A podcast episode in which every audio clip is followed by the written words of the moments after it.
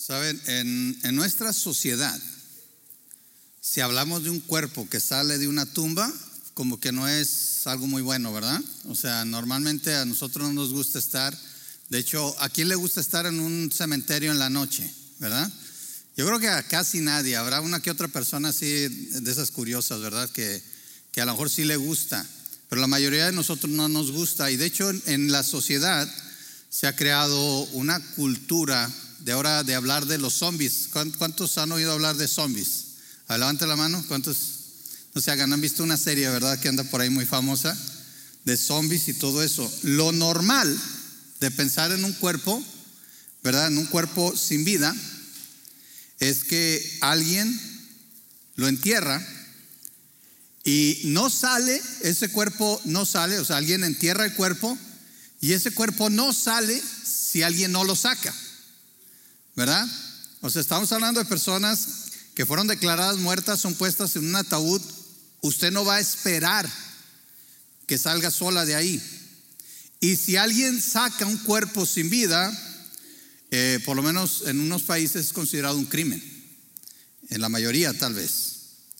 Así que pensar en cuerpos que salen solos de sus tumbas no es una buena señal. Para algunos es un evento que a lo mejor han temido todas sus vidas. Hay personas que creen en el despertar de los zombies, eh, hay personas que creen en un apocalipsis de zombies, ¿verdad? Que se están preparando. De hecho, yo sé que hay personas que se están preparando para eso, para algo así, ¿verdad? Y como les dije, hay, películas. Eh, ustedes han visto películas, este, hay una de Brad Pitt, no me acuerdo cómo se llama, está una serie, ¿verdad? The Walking Dead, todo eso. Y lo más curioso es que hay, personas que creen en esto, ¿verdad? Inclusive yo recuerdo cuando comenzó esto de la pandemia, ¿recuerdan la pandemia que pasó hace poco? Y ahorita nos reímos, ¿verdad? Pero cuando pasó, algunos hasta llenaron sus cuartos de, puro papel higiénico, ¿verdad? Este, no sé si todavía tienen de ese, algunos tal vez sí. Porque cuando ibas al Walmart no había nada, ¿verdad?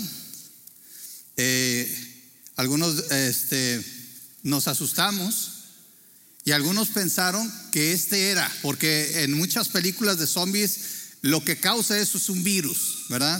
Es un virus que llega al ser humano y que lo, transforma en este tipo ah, muerto viviente, le llaman, ¿verdad?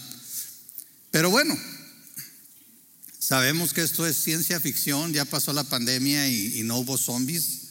Eh, la prueba de, que a mucha gente cree en esto es la popularidad de, de estas series, de estas películas que hablan de esto.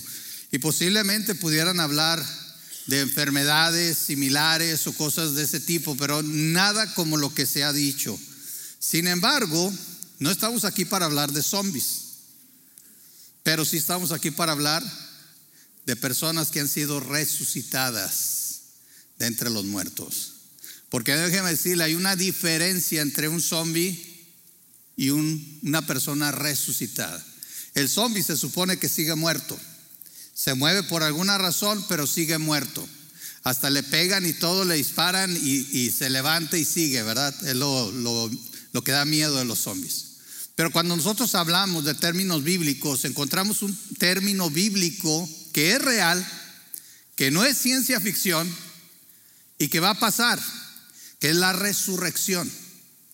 La Biblia nos habla que todos nosotros como creyentes, aunque estemos muertos, vamos a vivir. Y no como los zombies, sino que Dios nos va a dar un cuerpo glorificado en el cual vamos a vivir eternamente. Esta es la lección que vamos a ver hoy en el capítulo 11 de Juan. Y les invito a que vengan y miren. Miren, cuando hablamos del el poder de Cristo sobre la muerte, tenemos que entender algo. Cuando Juan escribe, Juan 11, nos describe los detalles de cómo pasó esto y tiene que ver con la muerte de una persona muy querida por Jesús. No era un desconocido, era alguien a quien Jesús amaba. Y uno pudiera pensar, bueno, si, si es alguien a quien Jesús amaba, Seguramente cuando le dijeron que Lázaro, que es este personaje, estaba enfermo, Jesús iba a agarrar luego, luego el primer camello de las 5 de la mañana y iba a estar ahí donde estaba Lázaro, ¿verdad? ¿Ustedes creen que eso hizo Jesús? Tal vez lo esperaríamos. Sin embargo, no fue lo que hizo. Y aquí vamos a aprender algo muy interesante. De hecho, el primer punto que quiero que veamos es, mira, su tardanza. Y lo puse entre signos de interrogación, porque aparentemente, vamos a ver aquí que Jesús llegó tarde, según las expectativas de los familiares de Lázaro. Vamos a empezar desde el versículo 20 al versículo 27, donde leemos lo siguiente. Cuando Marta se enteró de que Jesús estaba por llegar, salió a su encuentro, pero María se quedó en la casa. Marta le dijo a Jesús, Señor, si tan solo hubieras estado aquí, mi hermano no habría muerto. Pero aún ahora, yo sé que Dios te dará todo lo que pidas. Jesús le dijo, tu hermano resucitará. Es cierto, respondió Marta, resucitará cuando resuciten todos en el día final. Jesús le dijo, yo soy la resurrección y la vida. El que cree, el que cree en mí vivirá aún después de haber muerto. Todo el que vive en mí y cree en mí jamás morirá. ¿Lo crees, Marta? Sí, Señor, le dijo ella. Siempre he creído que tú eres el Mesías, el Hijo de Dios, el que ha venido de Dios al mundo. Aquí hay una conversación muy, muy interesante, porque Marta, hermana de Lázaro, cuando sabe que Jesús, ahora, si ustedes leen anteriormente, se van a dar cuenta que ellas le mandaron a avisar a Jesús que Lázaro estaba enfermo. Claro que ellas estaban esperando a que Jesús llegara. Y me llama la atención, y tal vez esta es una manera de reclamo, ¿verdad? De esos, reclamos así como por debajo de la mesa, ¿verdad? Así, ¿qué le dice Marta? Lo primero que le dice, si tan solo hubieras estado aquí. Si tan solo hubieras estado aquí. ¿No le suena un poquito a, no le dice directamente, no le pregunta, Señor, ¿por qué llegaste hasta ahorita? ¿Verdad que no? Que dice, si tan solo hubieras estado aquí. Esta frase se me hace muy, muy interesante. ¿Sí? Porque nosotros leemos en Juan 11, 4 al 6, lo siguiente, cuando le mandan avisar a Jesús de la enfermedad de Lázaro. Cuando Jesús oyó la noticia dijo, la enfermedad de Lázaro no acabará en muerte. Al contrario, sucedió para la gloria de Dios, a fin de que el Hijo de Dios reciba gloria como resultado. Y dice el versículo 5 de Juan 11, aunque Jesús amaba a Marta, a María y a Lázaro, se quedó donde estaba dos días más. Quiere decir que cuando Marta está diciéndole a Jesús, si tan solo hubieras estado, es muy probable que ella, calculando el tiempo que se hacía de un lugar a otro, sabía que Jesús pudo haber estado allí antes. Pero Jesús esperó dos días más. Ahora pónganse en el lugar de Marta, pónganse en el lugar de María. Ustedes tienen un familiar muy amado que está muy enfermo y tienen sus esperanzas en que Dios haga algo. Y pasan los días y Dios no hace nada. ¿Qué sentirían? ¿Qué pensarían? ¿Cómo estaría su corazón? Yo entiendo a Marta. Y yo creo que se detuvo de no reclamarle al Señor por qué no estaba ahí. Pero saben, todo pasa en el tiempo de Dios. El tiempo es algo esencial para nosotros. Nosotros vivimos sujetos al tiempo. No podemos correr un segundo más tarde, ni podemos recuperar un segundo que ya pasó. Esa es nuestra gran limitante, al igual que el espacio. Si yo estoy aquí, no puedo estar en otro lado. Solamente puedo estar en un lugar a la vez. Como seres humanos estamos limitados al tiempo y al espacio. Pero vamos a ver aquí que aunque Jesús en su cuerpo humano se sujetó al tiempo, Él lo manejó como Él quiso. Y parte de dejar pasar el tiempo, lo dice Él, era para que esto, esta enfermedad de Lázaro, Él dice bien claro, no va a terminar en muerte. Ahora, eso se lo dijo a sus discípulos. Ahora imagínense a los discípulos cuando llegan ahí. Imagínense que yo soy Jesús, están los discípulos atrás de mí y viene Marta corriendo y me dice, Señor, si tan solo hubieras estado aquí. ¿Qué hubieran dicho los discípulos? Ups, se hace que al Señor se le pasó la mano. Nos debimos de haber venido cuando nos avisaron. Para Marta, Jesús llegó tarde. Muy probable, muy probablemente para los discípulos Jesús también estaba tarde. Aunque también nos dice la palabra del Señor que los discípulos realmente tenían miedo. Ellos no querían que Jesús fuera allá. Porque dice, dice por ahí los versículos 7 y 8 del capítulo 11, pasado ese tiempo, le dijo, le dijo a sus discípulos, esos dos días que él dijo, volvamos a Judea. Pero sus discípulos se opusieron diciendo, rabí, Hace solo unos días la gente de Judea trató de apedrearte. ¿Irás allí de nuevo? Entonces puede ser que durante esos dos días los discípulos pensaron, no, pues, Jesús está haciendo lo correcto, es que ¿cómo va a ir allá? Lo van a apedrear. Tal vez pensaron que Jesús estaba protegiendo a sí mismo, pero no es así. Mis hermanos, ¿cuántas veces en nuestras vidas estamos pasando por tiempos difíciles y nos ponemos a orar? Y sabemos que Dios tiene el poder de ayudarnos. Dios puede resolver nuestra situación. Dios nos puede sacar de ahí. Dios puede sanarnos. Dios puede sanar a aquellos que amamos. Dios, Dios puede proveer eso que necesitamos. Dios puede darnos ese trabajo. Dios puede hacer lo que Él quiera. Él es poderoso. Y lo creemos.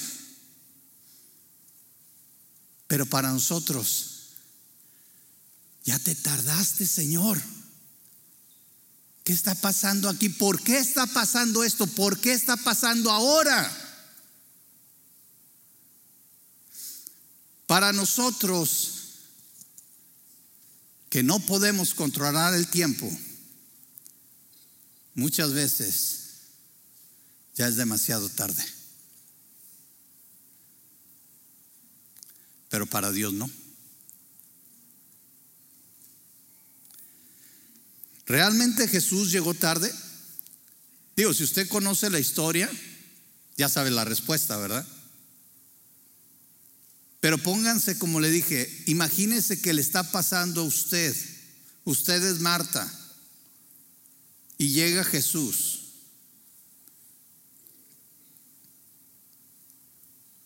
Y se lo voy a cambiar un poquito. ¿Cuántas veces en tu vida has pensado que Jesús ya llegó tarde? Nosotros pensamos que Dios llega tarde porque no pasó lo que queríamos o, porque pasó lo que no queríamos. Pensamos que a lo mejor la situación agarró descuidado a Dios y algo se le escapó. Pero se nos olvida precisamente que nada sale del control de Dios que si algo sucede es parte de los preparativos que Dios ha permitido para que su poder sea mostrado, para que su voluntad sea hecha y para que nosotros quedemos maravillados y crezcamos en nuestra fe. Dios nunca llega tarde. ¿Te lo grabaste? Dios nunca llega tarde. Porque a veces cantamos, qué hermosos cantos, ¿verdad? Hermosos cantos que entonamos ahorita. Hay uno que es digno, decía el canto, ¿verdad?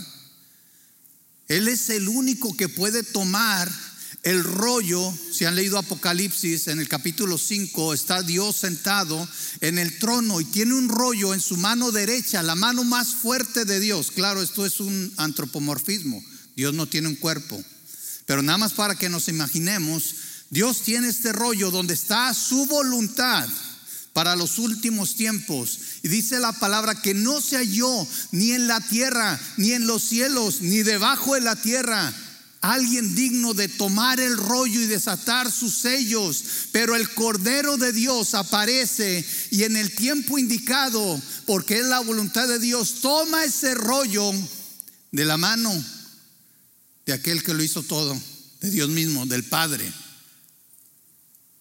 y desata sus sellos.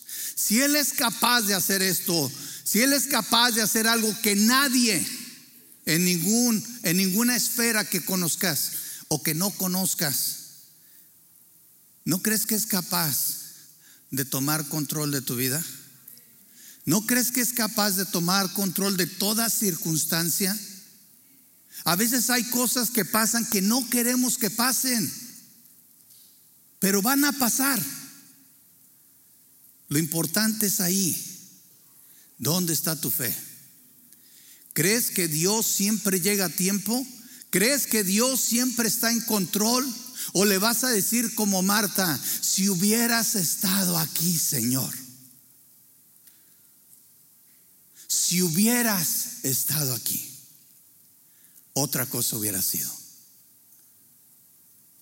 En la mañana mi esposa y yo nos levantamos y estábamos orando y me acordé de un cantito que anda por ahí, ¿verdad? Este, eh, de un, niño africano que canta un canto, este, eh, It's a Beautiful Day, se llama en inglés. Y, el niño en la canción, que por cierto es un canto de otro, otra persona, Jeremiah, no sé, no me acuerdo el nombre, lo busqué porque dije, ¿quién compuso esto?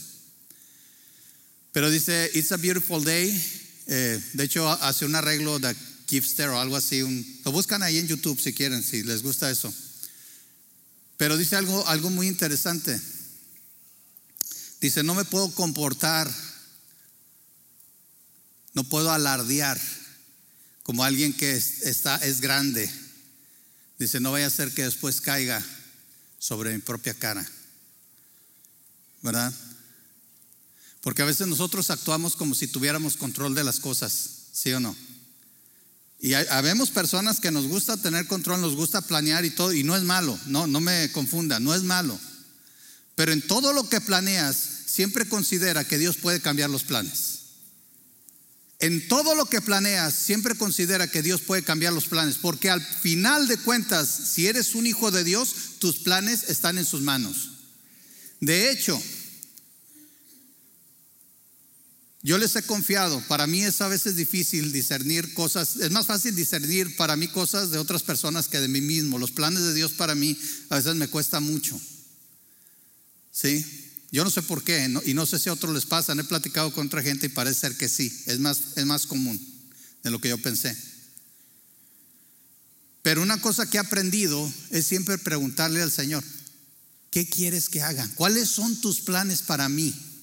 Antes de planear y, venir y decir, Señor, fírmale, es mejor, Señor, ¿qué quieres que haga? Porque entonces ya estoy planeando de acuerdo a su voluntad y sé que va a pasar. Sé que va a ocurrir. No se te olvide, nada sale del control de Dios. Y nunca, por favor, que no pase por tu mente que Dios llegó tarde. Que no hagas como Marta y vamos a ver que María hace exactamente lo mismo. Que no le digas, si hubieras estado aquí. ¿Dios llega tarde? No. Por eso, cuando Jesús habla con la multitud, otro caso bien curioso. Vamos a ver la seguridad de nuestro Señor Jesucristo. Dice en los versículos 28 a 35 de Juan 11. Luego Marta Acuérdense, Marta fue la primera que salió. Son dos hermanas, Marta y María, y Lázaro. Luego Marta regresó a donde estaba María y los que se lamentaban. La llamó aparte y le dijo, el maestro está aquí y quiere verte. Entonces María salió enseguida a su encuentro. Jesús todavía estaba fuera de la aldea, en el lugar donde se había encontrado con Marta. Cuando la gente que estaba en la casa consolando a María la vio salir con tanta prisa, creyeron que iba a la tumba de Lázaro a llorar. Así que la siguieron. Ahí van, ¿verdad?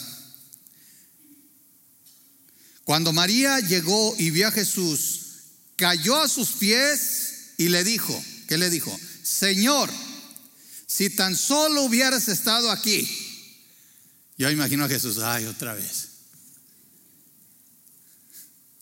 Qué paciencia el Señor, ¿no? Y me llama la atención porque yo creo que así es de paciente conmigo también. Y me dice, bueno, que, nadie, diríamos en términos coloquiales del día de hoy, que nadie agarra la onda aquí. Nadie entiende. ¿Por qué me siguen llegando? ¿Por qué me siguen llegando con estas palabras? ¿Por qué me siguen diciendo? ¿Por qué me siguen insinuando que llegué tarde? Porque le dice exactamente lo mismo y, no creo que se hayan puesto de acuerdo. Era un pensamiento, ¿sí? Señor, si tan solo hubieras estado aquí, mi hermano no habría muerto. Cuando Jesús la vio llorando y vio a la gente lamentándose con ella, se enojó en su interior y se conmovió profundamente. Qué, curioso, miren, aquí vemos la humanidad de Jesús. Vemos dos cosas que ocurren en Jesús, porque Jesús era 100% hombre, pero era 100% Dios. Teológicamente esto se llama la unión hipostática y no, no se tiene que acordar, nomás acuérdese de esto. Jesús tenía un cuerpo semejante, dice Pablo, al nuestro, pero sin pecado. O sea, la única diferencia del cuerpo de Jesús es que no tenía pecado en él. No estaba contaminado como nosotros, pero como ser humano tenía emociones, pero era divino también. Entonces, cuando Jesús se enoja, no se enojaba como usted y yo. No era que iba a, ver a María y le iba a dar un zape. Ándele, sáquese, está. No, no era así. Pero algo perturbó a Jesús. Posiblemente el hecho de ver la incredulidad de la gente, aún de personas como María. ¿Se acuerdan? María había mostrado cuando Jesús estuvo ahí que ella escogió la mejor parte. ¿Recuerdan esa historia donde Marta anda afanada para acá y para allá y corriendo para acá? Y María que estaba, María estaba a los pies de Jesús. Y Jesús le dice, Marta, afanada y turbada, ¿para qué andas ahí como remolino? Corre y corre. Pero Señor, mira, dile algo a mi hermana que no me está ayudando. Ella es la que escogió la mejor parte. Ella es la inteligente. Y ni la más inteligente aquí entendió a Jesús. Mis hermanos, no se sorprendan cuando aún aquellos que tal vez tengan más tiempo en la fe puedan resbalar. Su fe, su fe pueda flaquear. Porque no importa cuántos años tengas de creyente, no importa cuántos años tenga yo de creyente, todos nosotros tenemos que afianzarnos de Dios, tenemos que depender de Dios, porque en la carne es mucho más fácil que flaqueemos y pequemos contra Dios a que nos mantengamos firmes. Necesitamos del ancla que es Cristo. Necesitamos del poder del Espíritu Santo. No porque una vez lo hayas hecho bien significa que la siguiente la vas a volver a hacer bien. Necesitas depender de Dios. Necesito depender de Dios. María le hace el mismo reclamo que Marta, así que en este punto estaban las dos iguales.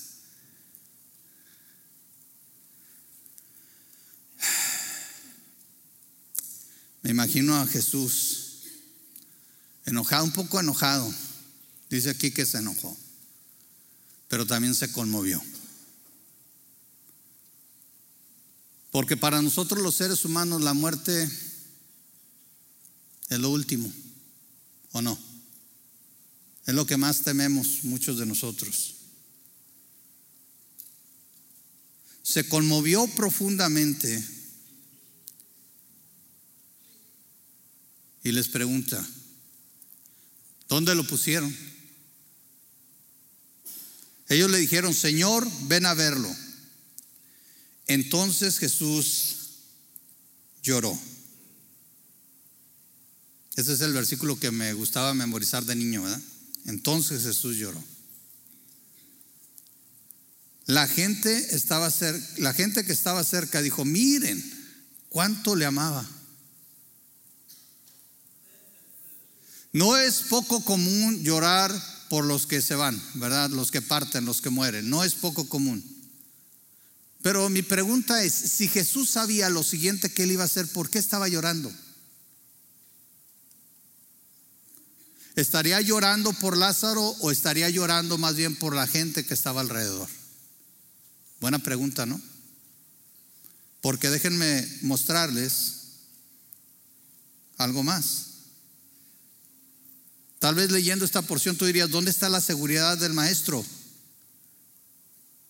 Si lo que hace es llorar. Vean a Jesús llorando, pero él nunca se disculpa.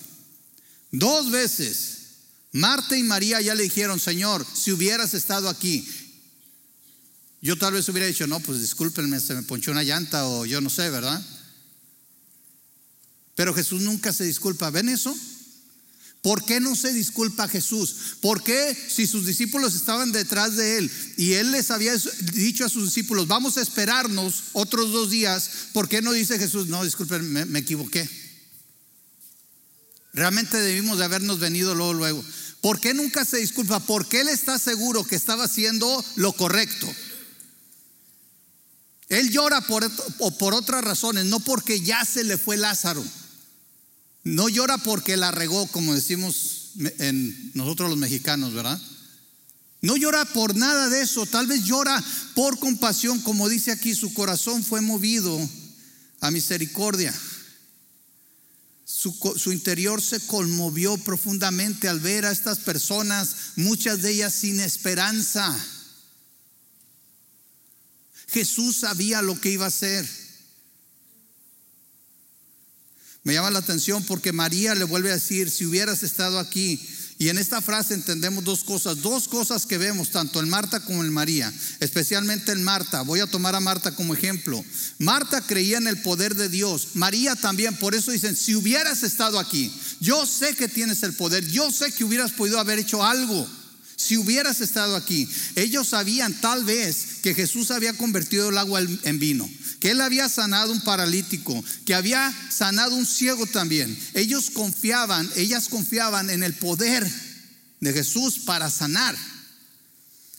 Segundo, aunque la manera que lo dicen también parece, como comenté, un reproche, esto también demuestra que ellas estaban limitando el poder de Dios. Para ellas Jesús pudo haber hecho algo en el pasado, pero ahora no había nada que pudiera hacer. Bien interesante, porque Marta habla de la resurrección. Entonces creen en el poder de Jesús, pero es un poder limitado. Limitado como nosotros los seres humanos podríamos limitar a un doctor, por ejemplo. Perdón, Luca, no estaba pensando en ti. Luca es médico, y uno sabe bien que si uno está enfermo, normalmente va a un doctor. Pero si ya estás muerto y muerto de tres días, ¿le van a llevar un doctor? La mayoría no lo va a hacer. ¿Qué pensamos? Ya no puede hacer nada. ¿Ya para qué? Entonces en esta frase había una cierta fe, pero muy limitada. Y yo me estaba identificando con esto. A veces nosotros tenemos fe, pero la limitamos. La limitamos hasta donde nosotros creemos que Dios puede hacer algo. Dios va más allá de nuestro entendimiento, mis hermanos.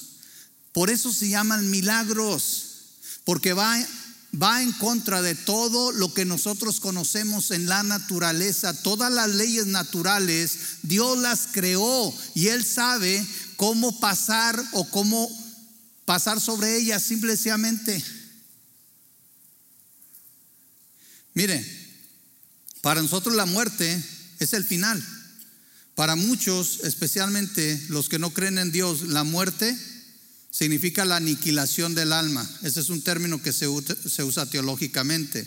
Para aquellos que nos llaman religiosos, sabemos que después de la muerte también hay algo más, pero también entendemos que la muerte es algo final, es una etapa, se cumple un periodo de nacimiento, vida y termina con la muerte, ¿sí o no?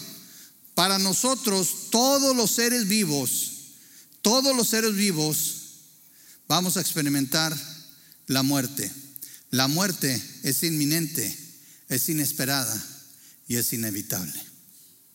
Al menos, al menos que Jesús venga antes y nos arrebate con Él. Pero si, si no, la mayoría de nosotros, y esto no lo digo para asustar a nadie, la mayoría de nosotros, si Jesús no viene mañana o hoy en la tarde o en un segundo, la mayoría de nosotros vamos a experimentar la muerte. Las, las hermanas de Lázaro eran medias teólogas, sabían de la resurrección escatológica, o sea, en el futuro. Pero para ellas ya no había esperanza de que Jesús hiciera algo en ese momento. Tal vez por eso pienso que Jesús se enojó. Porque conocía el corazón de ellas y entendía que ellas decían creer en Él, pero no creían que tuviera más poder para hacer algo más. Para ellos ese llanto que Jesús oyó lo entristeció, porque era, era una señal de que no esperaban que Jesús pudiera hacer algo. Por eso les invito a que vengan y miren el poder de Jesús sobre la muerte. Voy a volver a leer unos versículos atrás, pero vamos a leer del 35 al 44 que dice, entonces Jesús lloró, la gente que estaba cerca dijo, miren cuánto lo amaba, pero otros decían, este hombre sanó un ciego, ¿acaso no podía impedir que Lázaro muriera? ¿Ven lo que había en el corazón de las personas? Jesús todavía estaba enojado cuando llegó a la tumba, una cueva con una piedra tapada que tapaba la entrada. Corran la piedra a un lado, les dijo Jesús. Entonces Marta, la hermana del muerto, protestó, Señor, hace cuatro días que murió, debe haber un olor espantoso. Jesús respondió, no te dije que si crees verás la gloria de Dios. ¿Se fijan? Marta, la que habló de resurrección, es la misma que le dice, Señor, ya pesta, ya no puedes hacer nada. ¿Cuántos han olido un muerto de tres días? Digo, a, lo mejor han olido a alguien que parece que estuvo muerto tres días, ¿verdad? Pero yo por eso siempre que recibo un jabón de regalo digo, ah, caray, ¿qué me están queriendo? Eh, mi querido Lázaro, digo Julio, ¿verdad? Hay que agarrar las indirectas. Es como cuando dicen que si te ofrecen una menta, siempre la agarres. El que, el que oiga entienda. O el que huela entienda. Bueno, algo así pasó. Le dicen, ya, lleva tres días, Señor. ¿Por qué pides que quiten la piedra? Que le dice, Marta, pues no que sí creías. ¿Cuántas veces te has encontrado orando o reclamándole al Señor? Y el Señor te dice, oye, pues no que si creías. Ups. Señor, ¿por qué no has hecho esto? Señor, ¿por qué no hiciste? Como ya quedó en el pasado, ya no hay nada que hacer. ¿Por qué no lo hiciste? Hey, no que creías.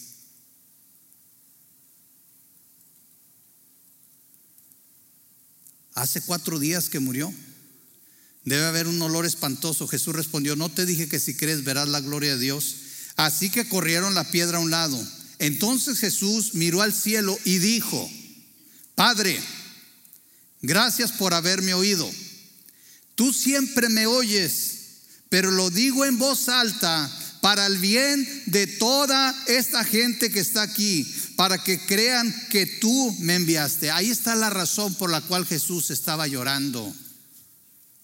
Porque esta gente era incrédula. Todavía no creían que Él venía de parte de Dios, porque si hubieran creído que Él venía de parte de Dios, hubieran creído que Él tenía el poder no solo de sanar, pero de levantar de los muertos. ¿Recuerdan a ese profeta que echaron a una tumba y que su cuerpo toca un cuerpo muerto? Sí, en el Antiguo Testamento no se habla mucho de resurrecciones, pero ahí hay un ejemplo. Si un profeta fue capaz de esto, si el cuerpo de un profeta, si el poder del Espíritu en el cuerpo de un profeta era capaz de esto, imagínense el poder de Dios mismo, porque Jesús era Dios. Y le dice, yo te estoy orando. Jesús hizo una oración pública, no para exaltarse a Él, sino para demostrarle a la gente la comunión, la conexión que Él tenía con el Padre. Y le llama Padre delante de todo judío, ahí Jesús estaba siendo igual a Dios.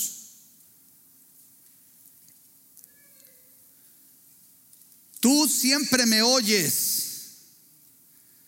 pero lo dije en voz alta por bien de toda esta gente que está aquí, para que crean que tú me enviaste. Entonces Jesús gritó, Lázaro, sal de ahí. Y el muerto salió de la tumba con las manos y los pies envueltos con vendas de entierro y la cabeza enrollada en un lienzo. Jesús les dijo, quítenle las vendas y déjenlo ir. Espérate Jesús, pero si estaba muerto hace un rato, ¿cómo que déjenlo ir? Estuve buscando fotos de Lázaro, ¿verdad? Y eso fue lo mejor que encontré. Si se fijan ahí en la foto, más o menos nos damos idea de cómo salió envuelto, con la cara envuelta. Lo que no me gustó de esta foto, vean sus manos. Sus manos se ven como de zombie, como decíamos hace rato. Yo creo que Jesús cuando resucitó a Lázaro le dio un cuerpo completamente sano, sin ninguna herida, sin ninguna cicatriz, no nos dice exactamente de qué estaba enfermo o de qué estuvo enfermo Lázaro, pero sabemos que llevaba cuatro días de muerto. En la tradición judía se creía en aquellos tiempos que todavía al tercer día el alma podría andar por ahí, rondando. Jesús esperó dos días extras, ¿se acuerdan que se esperó dos días? Porque él quería llegar en el punto en que la resurrección era algo imposible aún para la mente de aquellos que creían en supersticiones como esta. Ya había pasado el tercer día, el alma se supone ya se había ido. Y Jesús lo levanta con poder. ¿Y qué hace Jesús? Manda a quitar la piedra y lo único que dice es, Lázaro, sal fuera. A la voz de Dios, al mandato de Dios, ni la muerte pudo contener a Lázaro. Lázaro sale todo envuelto, todo no pudo él negarse. La muerte no lo pudo detener. La muerte es el enemigo invencible de todo ser vivo. La gran, mayoría, la, gran mayoría de nosotros va a llegar el día en que entreguemos este cuerpo al polvo. Por eso era necesario que Jesús demostrara que Él puede vencer la muerte. Marta lo sabía intelectualmente, pero no lo creía en su totalidad. Si lo hubiera creído, le hubiera pedido al Señor que al o al menos le hubiera preguntado que resucitara a Lázaro. Y nosotros vemos, leyendo el Evangelio de Juan, si, han puesto atención, vemos los milagros como en un crescendo, ¿verdad? los que saben de música saben eso, es como cuando la música va intensificándose, haciéndose así más fuerte. Primero vemos que Jesús convierte el agua en vino. Ahora recuerden, el agua, por decirlo así, está muerta pero el vino tiene vida porque es fermentado. ¿Sí? Después vemos que sana un paralítico. Normalmente cuando una persona está paralítica significa que parte de su cuerpo está relativamente muerto, los nervios y cosas de ese tipo. Y aún la parte del cerebro que maneja las piernas y todo eso está dañada. Otra vez vida aquí. Cuando un ciego de nacimiento significa que sus ojos estaban muertos también, no funcionaban. Y Cristo le da vida. Y no nada más eso. Aun cuando nosotros nacemos con buena vista, los ojos se tienen que ajustar, el cerebro tiene que trabajar. Por eso los niños al principio hacen viscos y todo eso, porque no pueden ver bien, no pueden enfocar. El cerebro trabaja con los ojos hasta que por fin se puede enfocar. Y Cristo le dio vista a un ciego que pudo ver inmediatamente. Otra vez vida. Y la prueba mayor, la sorpresa mayor, es ver a Lázaro, que con solamente unas palabras salió caminando de la tumba. Dios es el dador de la vida. Cristo es el dador de la vida. Cristo es el Hijo de Dios, es el Dios viviente que vino aquí a morir en la cruz por ti y por mí. Por eso Jesús dijo, recuerdan, yo tengo poder para poner mi vida y tengo poder para volverla a tomar. Y aquí lo está demostrando, que Él tiene poder sobre la muerte. Pareciera que Jesús o Juan, en este caso, que fue el que escribe aquí, inspirado por el Espíritu Santo, si nosotros leemos el capítulo 10, dice Jesús dijo que tenía poder sobre la muerte y aquí lo está demostrando. ¿No es esto prueba suficiente de la deidad de Cristo? ¿No es prueba suficiente de su poder? ¿No es prueba suficiente de que Él tiene poder para darte vida eterna? que Él tiene poder para resolver cualquier situación, para sanar cualquier enfermedad. No es prueba suficiente de que Él tiene poder para ayudarte en cualquier situación, por más terrible que se vea. No es prueba suficiente de que Dios nunca llega tarde. Quiero terminar diciéndote lo siguiente. Si tú no has creído en Cristo como Señor y Salvador, te quiero recordar que Jesús dijo, yo soy el camino, la verdad y qué? la vida.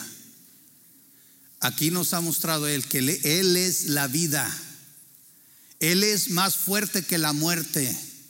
Su palabra es suficiente para levantarte de la tumba si Él quisiera.